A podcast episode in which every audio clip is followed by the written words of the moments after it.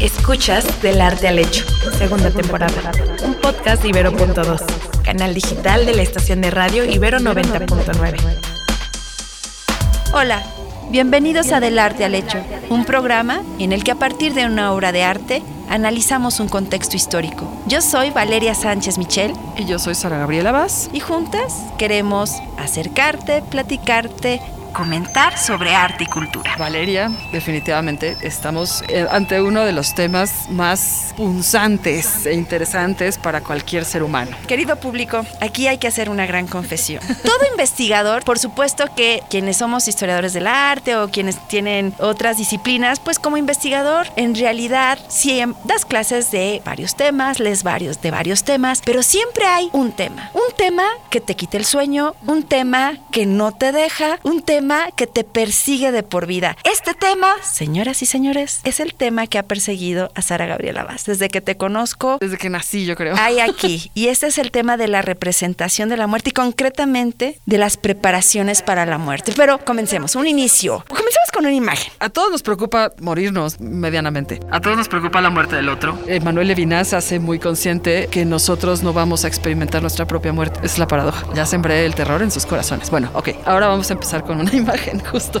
Me has dejado paralizada, pero lo cual es cierto. Y en realidad siempre estás ante esa expectativa de la muerte, pero con todas las ausencias que vas viviendo. ¿Cómo nos imaginamos comúnmente a la muerte representada? O sea, la representación de la muerte es antiquísima. Yo diría con Hans Belting que prácticamente el arte le debe su origen, su nacimiento a la muerte de alguien en el clan. Se muere alguien y yo quiero sustituir a esa presencia o quiero darle un asiento a su espíritu. Ahora, recuerdo por ejemplo en mis lecturas de aquellos años, eh, muy mozos, a un antropólogo que se llama Louis Vincent Thomas, así como Louis Vincent Thomas con TH, que tiene mucho, mucho trabajo con comunidades diversas por el mundo, sobre todo africanas. Y él contaba que en una tribu, no recuerdo cuál soy una ingrata, cuando alguien moría, la gente contaba historias toda la noche, toda la noche, toda la noche, quizá como hoy podemos hacer en un velorio. Y no era triste, es decir, contaba historias porque pensaban con esas historias, con palabras ininterrumpidas, se levantaba un muro en torno a los despojos del cadáver y eso implicaba que el muro protegería a la comunidad de los vivos. Toda intención de representación es protectora, invoca la protección.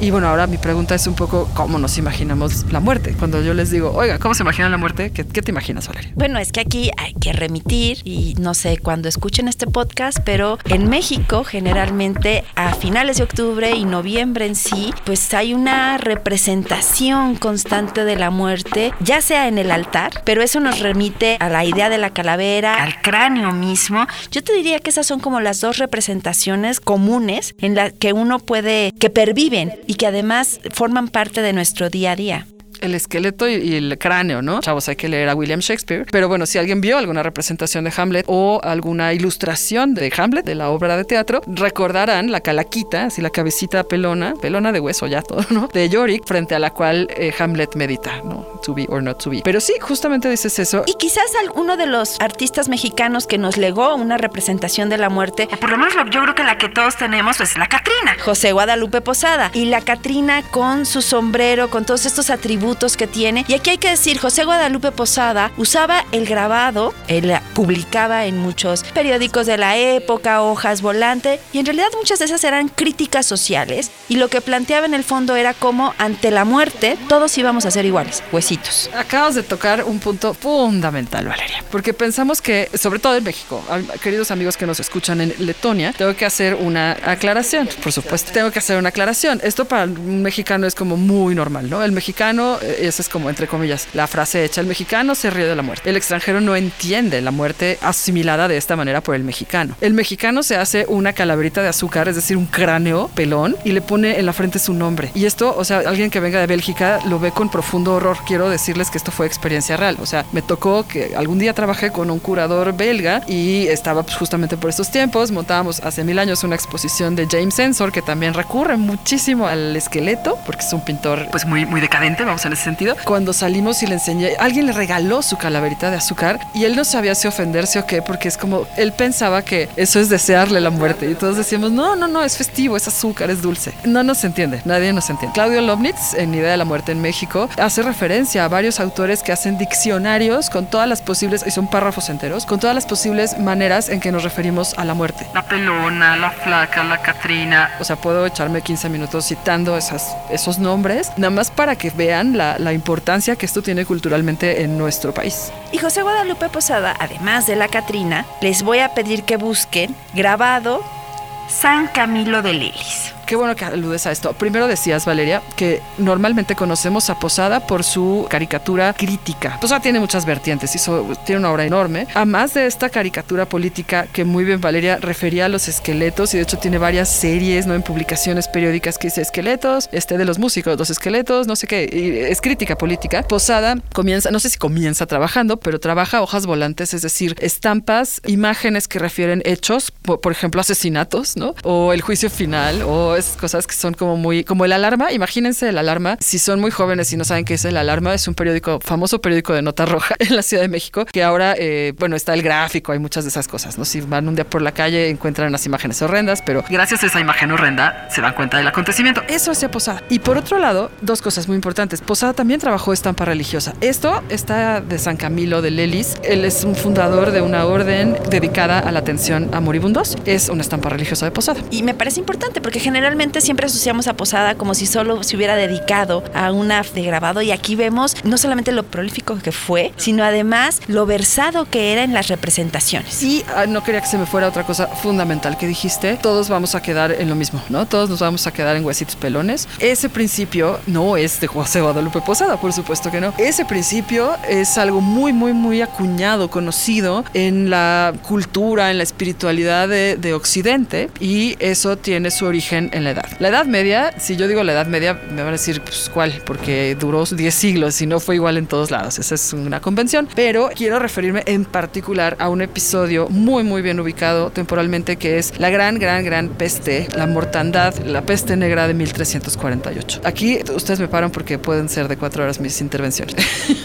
okay. No, te tenemos que cortar. Insisto, este tema le apasiona a Sara Gabriela. No puedes llegar a eso, Sara. Pero me parece muy importante cómo desde ahí, o sea, cuando uno ve a Posada. Y cuando vean ustedes este grabado en concreto, van a ver ahí a un moribundo que está ante un lecho de muerte. En el segundo plano está el sacerdote con una vela, está un arcángel y vemos un rompimiento de gloria en donde están justamente pues los querubines alrededor y en la parte central está la Santísima Trinidad, Dios Padre, Dios Hijo y Dios Espíritu Santo. Y del Espíritu Santo sale una luz que irradia, vean el grabado, irradia y llega a donde está la cabeza del difunto y el difunto es moribundo, perdón, sí, tienes toda la razón, moribundo, está en el lecho de muerte pero todavía está en ese tránsito hacia la muerte. Cuando ustedes vean todos estos elementos dirán, bueno, ¿y por qué Valeria regresó a Posada? Porque en realidad muchos de estos elementos visuales están vinculados o digamos de algún modo podemos rastrearlos, jalar hasta esta peste. Pero qué bueno que lo dices porque justo acabas de describir, así con la imagen de Posada, una... Eh,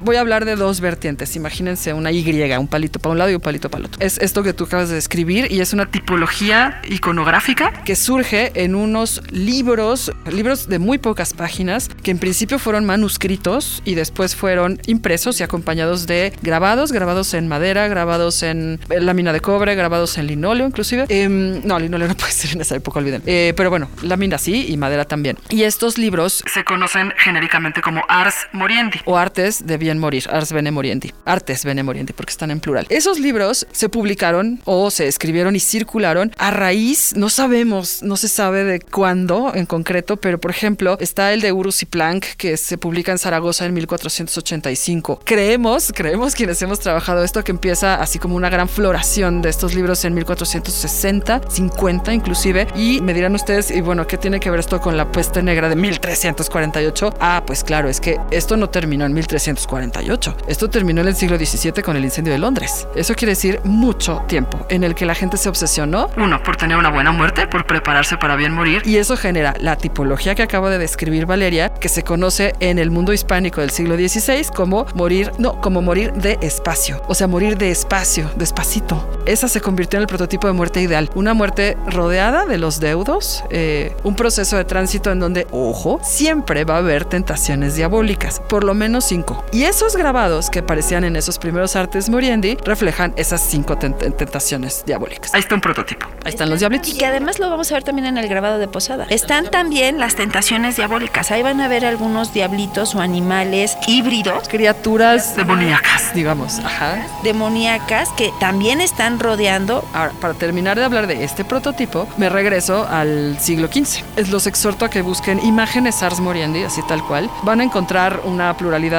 enorme de cosas, pero van a ver una serie de grabados que son como muy parecidos. Y si ustedes le pican a cualquiera, van a ver esto que Valeria les comentaba. Una persona, generalmente es un hombre, pero también puede haber una mujer, que está tirada en el lecho de muerte, sabemos. Es muy, muy delgada esa persona. Y esa persona está rodeada de diferentes personajes. Ya sea terrenales o no, o demoníacos o bien sagrados, personas de la historia sagrada. Son cinco tentaciones, yo decía, básicamente las que aparecen de forma constante en los Ars Moriendi, en los artes Moriendi.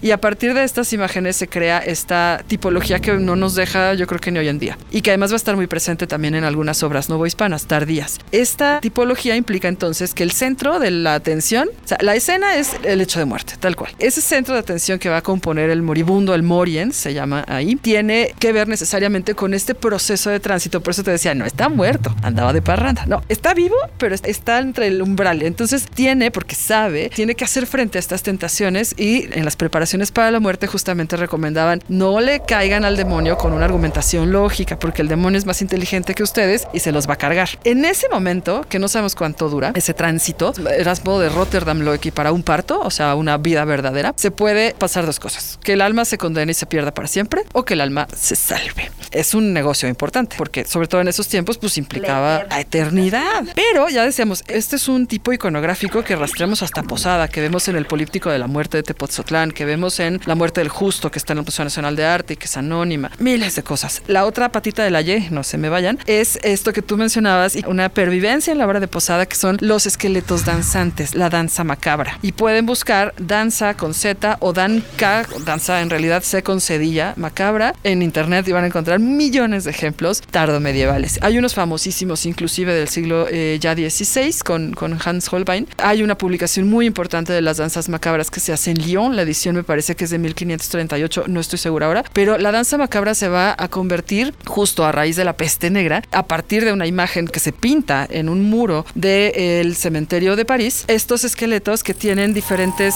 calidades. ¿A qué voy? Tienen uno una tiara papal, uno una mitra obispal, otro una corona, otro puede no tener nada, pero es esa idea de la muerte igualadora. Tengamos la calidad, la dignidad, el puesto, la lana que tengamos, seamos hombres, mujeres, niños o quimeras, y esa, eso es principio igualador de la muerte. Y hay cuentos buenísimos que no puedo contar aquí porque digo cuatro horas, pero solo me da tiempo, sí, ¿no? Solo aludo a la parábola que también va a ser muy famosa y que es fundacional de Les Trois Vifs, los tres vivos y los tres muertos, la leyenda de los tres vivos y los tres muertos, se cuenta en francés, se cuenta en alemán, se cuenta en inglés, se cuenta en toda Europa a raíz de la, de la peste negra. Se trata de tres amigos, tres jóvenes en plenitud de facultades, o sea, cuerpo perfecto, salud, lozanía, dinero, y van al bosque a caminar o a cazar o a hacer lo que ellos quieran y se encuentran justamente con tres personajes de ropa, su misma ropa, ¿eh? la que traen ellos los vivos, ropa raída, decolorada y con sus cuerpos en proceso de putrefacción. Son ellos mismos vistos en espejo en proceso de putrefacción. Y eso es un memento mori, es lo que comúnmente se conoce como memento mori. Esto, híjole, da para muchísimo en la historia del arte occidental. Pero bueno, con esto lo que queríamos era comenzar